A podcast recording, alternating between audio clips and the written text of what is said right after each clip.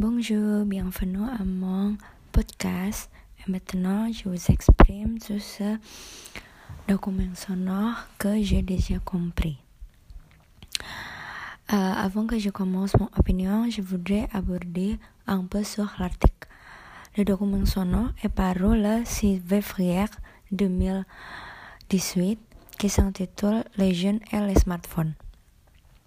C'est un reportage dans lequel il y a les jeunes qui ont été euh, qui se sont fait interviewer par Valérie Cohen et la psychologue Béatrice Copper-Royer. Hmm, tout d'abord, je voudrais expliquer le résumé assez clair.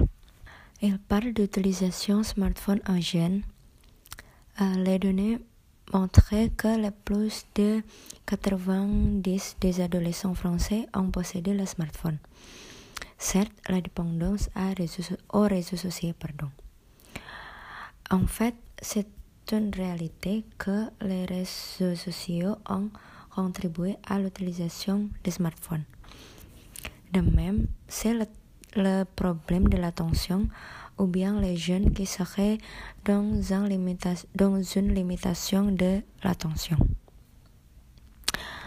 Comme en, l'inverse, les problématiques qui sera comment si c'était le téléphone qui possédait les jeunes. En suivant, je vous montrer les points principaux d'après moi. Hum, cependant, je ne suis pas sûre que le smartphone et un négatif impact jeunes.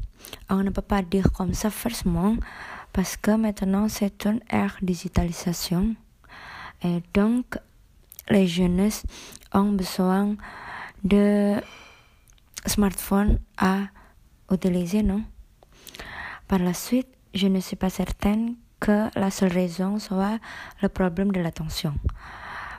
Car si on pense logiquement, les parents doivent gérer bien ses enfants pour bien utiliser ses smartphones. De plus, basé sur les données qui se sont fait évoquer, qu'il y a 90% des adolescents français ont possédé. C'est pas toujours montré au mauvais effet.